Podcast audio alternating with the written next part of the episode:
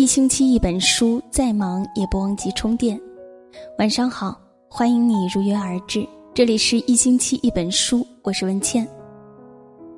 今天我们分享的文章来自作者格子。情侣聊天记录曝光，你精于算计的样子，真的很丑。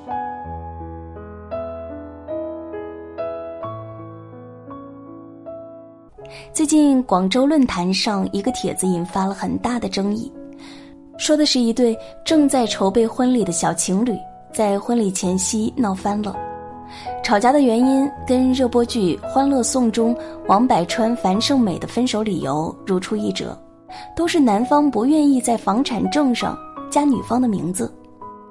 广州这位准新娘乐乐，在多次找男朋友沟通无效的情况下，提出了以下要求。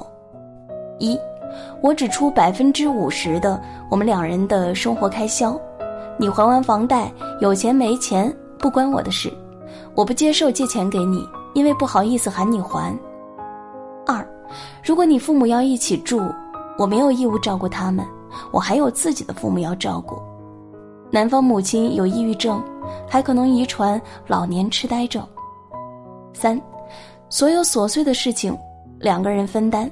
我不是你请的保姆，没有义务包括带孩子，我不接受辞职带孩子或者照顾你妈。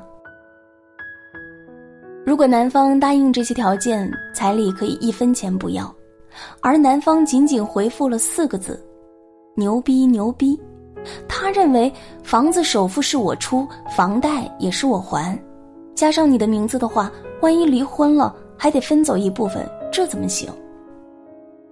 女孩也委屈，咱们结了婚一起生活，你还房贷，我肯定也是陪着一起还的，怎么就不能加上我名字？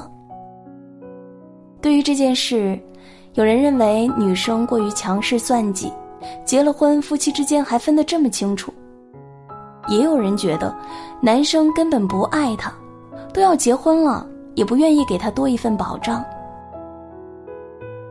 可是，在我看来，这个男人的小算盘未免打得太精了。你看啊，买房不写女方的名字，可是还房贷的时候又需要他了。何止还贷，照顾公婆需要他，做家务需要他，甚至将来辞职在家带孩子当全职主妇的还是他，简直就是一块万能砖，哪里需要哪里搬呢？这还不是重点，万一男方出轨或者发生矛盾要离婚。男方只要张口喊一声“你滚”，这是我的房子，女方就得被扫地出门，一无所有。在这件事情上，我不想说什么大道理，我也知道女方帮忙还贷可以向法律申诉，先不说走法律途径需要提供的证明材料太繁琐，光是女人为家庭做出的牺牲和付出，又应该拿什么来衡量界定呢？既然可以给女方房产证上加一个名字，为什么不呢？有人说婚姻不应该计较太多，这话没毛病，但那应该是对两个都不计较的人来说的。如果是一方计较，一方不计较，那不好意思，不计较的那方，往往会尝尽苦头。试想。一个打算结婚的女生已经做好了准备，愿意为家庭放弃自己的事业，为丈夫生儿育女、照顾父母。正因为付出的是全部，所以她更加输不起。反观她男朋友的态度又是怎么样的呢？单从聊天记录里就能看出，这个男人一直在逃避。每次被问到房子加名的问题，他就不回女生消息。所以这个男人哪里是找老婆？分明是在找免费保姆。看到女方在聊天记录中反击的那段话，我只想说两个字：痛快。对于一个精于算计的男人，就应该一分一厘跟他算清楚，让他知道付出必须是双向的。嫁给一个爱算计的男人有多惨？我一个前同事陈颖就是很好的例子。她和男朋友大东恋爱两年多，已经打算结婚，两家开始商量买房的事儿。双方约定男方出首付，女方出装修钱，房产证上写两个人的名字。大东爸妈嘴上答应好好好，真正买房时却开始拖拉，眼看着大半年过去了，房子还没着落。陈颖爸妈都是老实人，心想准亲家可能是觉得自家没有出首付，所以不太愿意让女儿加名。眼看陈颖已经二十七岁，比起房子加名，父母更希望的是她能早日有个好归宿。于是主动劝女儿不要太执着于佳名这个事。陈颖虽然不高兴，但还是勉强答应下来。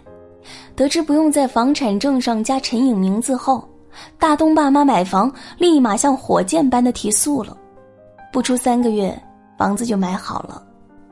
房子的事情解决了，可接下来的装修费用，大东觉得应该轮到陈颖家出了。陈颖却觉得。你又不肯给我加名，现在还要我家出装修费，这是什么道理？眼看着两人就快要吵分手，陈颖父母认为两个人走到一起不容易。虽然大东在钱方面是计较了一些，但别的方面还算是个好男人，所以还是帮忙出了装修费，只希望小两口结婚以后生活可以越来越好。可好不容易结婚后。大东依然处处算计陈颖。结婚不久，大东就说陈颖花钱大手大脚，也不会理财，说要替他保存工资卡。这就算了，连过年的时候，陈颖想给妈妈买一件一千左右的羽绒服，大东都觉得太贵，不同意。给红包更是不行。可大东对自己的父母却是很大方，总是偷偷摸摸塞钱给他们。光那床新送的羽绒被就要三千多，还不让陈颖知道。因为这些事情，小两口一直摩擦不断。一次吵架，大东指着陈颖的鼻子破口大骂：“你算什么东西？这是我的房子，写的是我的名字，你现在就给我滚出去！”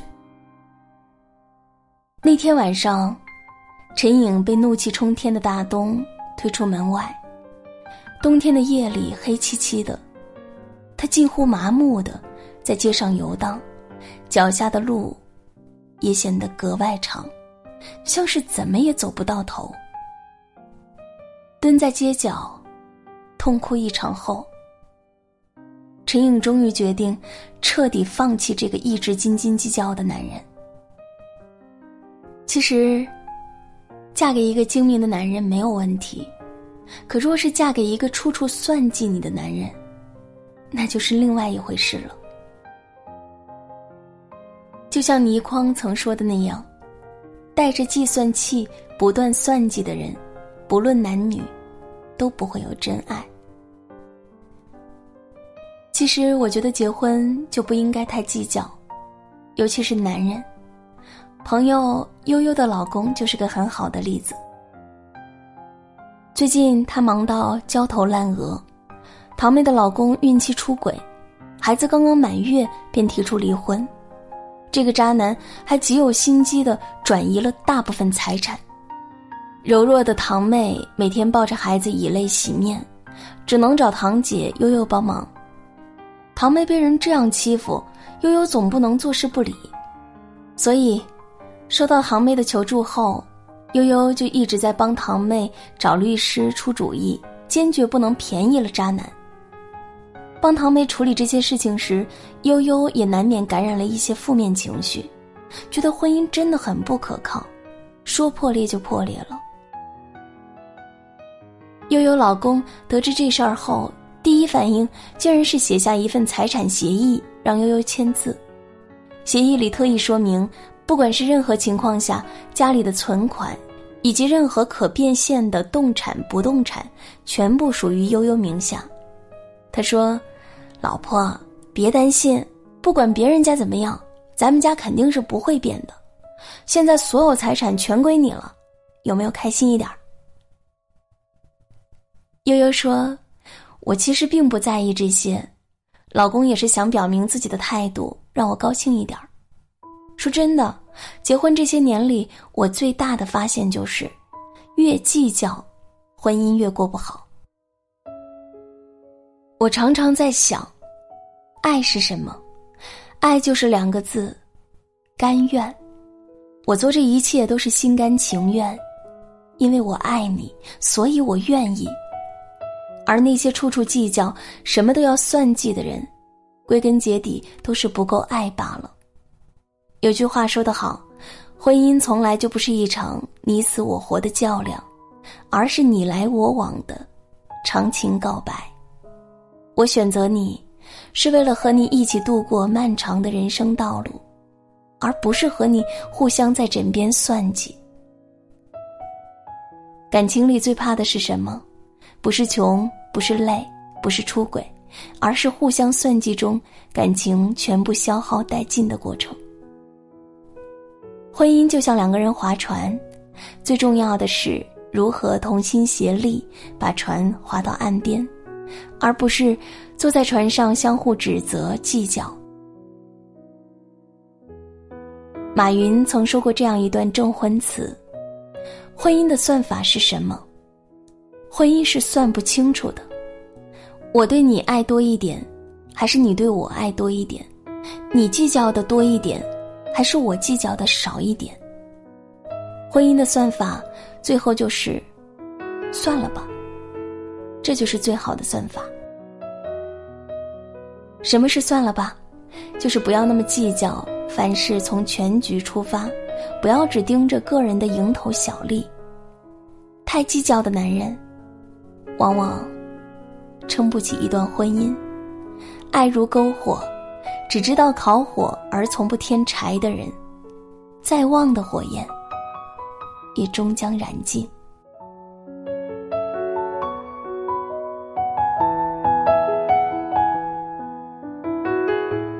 好了，今天的文章就到这里结束了。赞同这篇文章的观点，欢迎你点赞、转发、分享给更多的朋友。喜欢我的声音，欢迎你在微信公众号搜索“今晚九点半 FM” 大写的 FM，关注我。每天晚上睡前听文倩为你读书。我在小龙虾之乡湖北潜江，祝你晚安。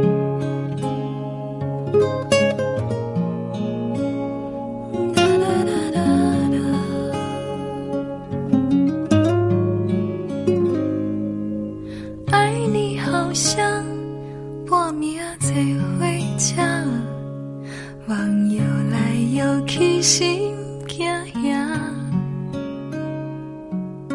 睡了一下。